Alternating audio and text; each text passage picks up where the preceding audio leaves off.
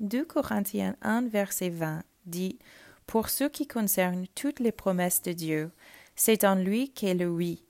C'est pourquoi encore l'Amen par lui est prononcé par nous à la gloire de Dieu. En anglais, c'est écrit All your promises are yes and amen, ou toutes tes promesses sont oui et amen.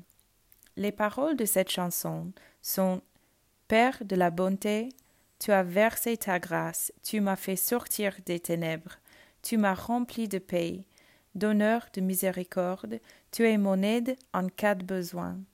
Seigneur, je ne peux pas m'empêcher de chanter.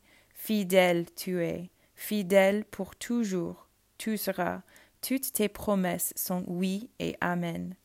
Ma confiance, c'est ta fidélité.